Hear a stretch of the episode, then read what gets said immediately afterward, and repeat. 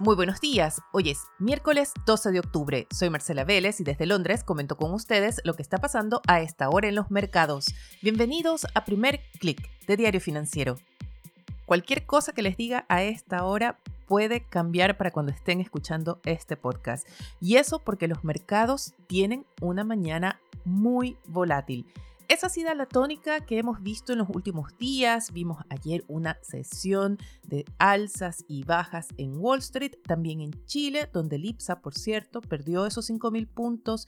Vimos que el Nasdaq cayó 1,1% para entrar a su segundo mercado bajista del año, es decir, por segunda vez ha perdido 20% o más desde su último pic. Hoy, por el contrario, vemos que los futuros del Nasdaq intentan un repunte, quizás algunos inversionistas tratando de desafiar las tendencias, tratando de ir contra la corriente, aprovechando esos precios de oportunidad.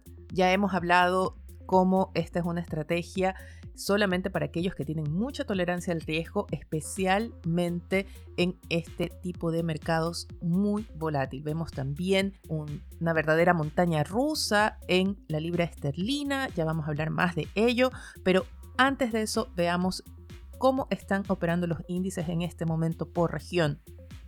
En Asia tuvimos una sesión mixta, vimos un alza de 1,53% en el índice de Shanghái. Las alzas en China estuvieron impulsadas por un reporte de créditos bancarios que estuvo por encima de lo esperado, crecieron, prácticamente se duplicaron en el último mes. Y esto de alguna forma inyectó optimismo en el mercado de que las medidas de estímulo que han estado aplicando el régimen de Beijing estén funcionando, pero mucho ojo, hay detalles importantes. Por ejemplo, hubo un reporte de un aumento de ventas de viviendas, pero la mayoría han sido adquiridas por gobiernos locales. Así que hay que tomar las cifras con mucho detalle, analizarlas e hilar muy fino. Por ahora el mercado reacciona al alza en Shanghái, pero vemos pérdidas en el resto de índices, fuertes caídas en el Nikkei y el índice regional anota una baja de 0,27%.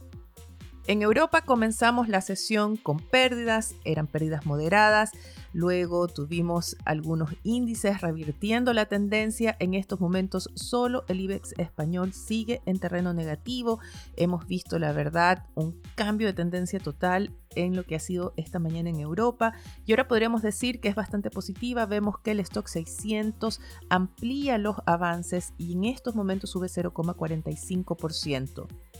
Un dato importante en la sesión europea fue ese reporte de resultados del grupo de lujo que maneja firmas como Louis Vuitton. El reporte sorprendió con ventas por encima del esperado, un alza de 22%, y que se atribuye a un aumento de las compras realizadas por turistas en Europa, aprovechando la debilidad del euro. Aquellos turistas con dólares, que es la moneda que manda en estos momentos, impulsan las ventas del grupo de lujo. Eso no quiere decir que no tengamos noticias negativas. En Europa hemos tenido una contracción en la economía británica. En agosto se esperaba una lectura de cero, pero se reportó una contracción de 0,3%. Se teme que la economía ya esté en recesión. Este es uno de los países y gobiernos más complicados en estos momentos. Hay una combinación no solamente de desaceleración económica o ya derechamente de contracción, sino también problemas en el mercado financiero por el aumento de las tasas de interés. Esto ha provocado problemas en el tipo de instrumentos que han invertido los fondos de pensiones. Estos a su vez han salido a vender bonos para recuperar liquidez y esto está poniendo en aprietos al Banco de Inglaterra. Ayer el Banco Central británico rechazó la idea de ampliar su programa de emergencia, les dijo a los fondos de pensiones que tienen tres días para resolver sus problemas, pero luego hubo reportes de parte de funcionarios del Banco de Inglaterra diciendo que sí se podría ampliar dadas las condiciones del sistema financiero todo este cruce de versiones está afectando con fuerza a la libra esterlina que vive una verdadera montaña rusa esta mañana. En estos momentos transa en 1,10 frente al dólar llegó a caer en torno a 1,09, pero ese es el rango en el que se mantiene. De alguna forma esto hace que el dólar también esté volátil, pero se, podríamos decir que se mantiene más bien plano y todavía en niveles máximos. ¿Qué pasa ahora con los futuros de Wall Street? Como les comentaba al inicio, están buscando un repunte después de esas caídas de los últimos días. Vemos que los futuros del Nasdaq suben ya 1%. En el caso de los futuros del SP 500, el alza es de 0,83%. Hoy la atención del mercado en Estados Unidos estará en varios puntos. El primero, el índice de precios al productor de septiembre. El mercado buscará más pistas respecto a la trayectoria de la inflación. También tendremos las minutas de la última reunión de política monetaria de la Reserva Federal. Recuerden que los analistas están ansiosos por saber si ese tono duro que ha tomado la Fed es unánime, si son todos los gobernadores que están de acuerdo con avanzar con el ajuste monetario al punto que sea necesario, incluso sacrificando empleo. Y muy importante, también comenzaremos a ver desde hoy que la atención sale un poco de lo macro y se va a lo micro, se va a los resultados de empresas, porque al igual que en Europa ya comienza a arrancar en serio la temporada de resultados. Tenemos hoy en agenda los resultados de Pepsi, también se esperan reportes de otras empresas. Por ejemplo, esta mañana Bloomberg reporta que Intel se prepara para recortar miles de empleos en respuesta a la esperada desaceleración de la demanda por computadores, esto como a consecuencia de esa recesión global que se está anticipando. Mañana tendremos firmas como Goldman Sachs, el viernes JP Morgan y esto nos va a dar más ideas respecto a cómo se vienen los balances de las empresas. Antes de avanzar con la agenda local, comentemos brevemente el punto que hizo ayer el Fondo Monetario Internacional con su panorama económico mundial, porque se refiere precisamente a lo que estamos viendo hoy en Inglaterra y que puede suceder en otros mercados, y es la necesidad de una coordinación entre la política fiscal y la política monetaria. En su informe, el Fondo Monetario Internacional advierte que medidas como inyecciones de liquidez, subsidios generalizados, controles de precios, no son la forma para luchar contra la inflación. La lucha contra la inflación requiere una baja de la demanda y cuando se subsidia esta demanda no se crean incentivos, especialmente en el consumo de energía. El comentario está dirigido especialmente a los gobiernos europeos que han optado por controles de precios, por subsidios a las tarifas de luz como una forma de combatir la crisis energética pero la recomendación del fondo la verdad es que se puede aplicar a otros gobiernos, a otros mercados que buscan también en subsidios generalizados una respuesta contra la inflación, incluyendo Estados Unidos. Este tipo de medidas, señala el fondo, la historia demuestra, no funcionan. Por el contrario, entran en conflicto con el ajuste monetario de los bancos centrales, porque por un lado los bancos centrales tratan de quitar liquidez al mercado, tratan de reducir la demanda para con ello controlar la inflación, reducirla, y por otro lado, los gobiernos con subsidios generalizados, subsidiando la demanda, lo único que hacen es evitar que ésta responda a ese ajuste monetario.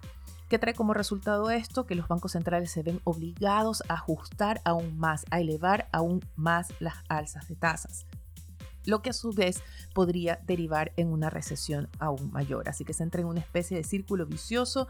El Fondo Monetario está advirtiendo de este escenario, está llamando a una coordinación y aquí quiero destacar lo que hemos visto por ahora en la administración en Chile, donde del lado fiscal se ha hecho un sacrificio de recortar gasto, lo destacó Financial Times esta semana y por otro lado, vemos a un banco central activo y todavía con credibilidad en el mercado. Así que vemos que todavía las políticas avanzan en una misma dirección que no es lo que estamos viendo en Inglaterra, no es lo que estamos viendo en otros gobiernos en Europa y podríamos decir es también lo que no estamos viendo en Estados Unidos.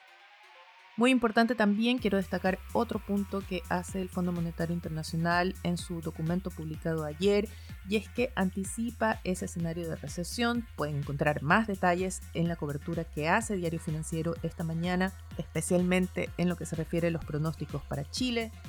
Pero el punto que quiero destacar es ese llamado que hace el fondo a los mercados emergentes, a los países en desarrollo, para que fortalezcan su situación de liquidez ante lo que anticipa va a ser un escenario más duro de lo que se esperaba. Esto debido a que a medida que avanzamos hacia ese escenario de recesión global, podremos ver más volatilidad en los mercados financieros, quizás más problemas de liquidez, no se descartan defaults de parte de mercados emergentes o empresas en mercados emergentes y con ello causar mayor aversión al riesgo, llevar a los inversionistas a refugiarse aún más en el dólar que ya ha subido, según el fondo, por factores estructurales, pues bien, esa apreciación se vería aún más impulsada por esa búsqueda de refugio de parte de los inversionistas, como ya lo hemos visto en las últimas semanas. Y también, como ya hemos visto, esa fortaleza del dólar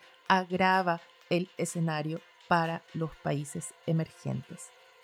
Y a propósito de política monetaria, aquí llega uno de los eventos destacados en la agenda local y es el anuncio de la decisión del Banco Central esta tarde. El mercado está esperando ver un alza de 50 puntos base que lleve la tasa a 11,25%. Revisemos ahora la portada de Diario Financiero que destaca en su titular el aumento de la emisión de tarjetas de crédito en el retail en el país de mano de operadores internacionales. Otro titular da cuenta de que el gobierno no avanzaría de inmediato con el TPP-11 a pesar de su aprobación ayer en el Senado. Muy importante también para la industria, fundición más grande de Codelco entra en mantención en noviembre y la operación se detendrá 135 días. Con esto me despido por ahora. Los invito a que sean actualizados de las noticias del día visitando nuestro sitio web de f.cl. Yo les deseo que tengan un buen día. Nosotros nos reencontramos mañana.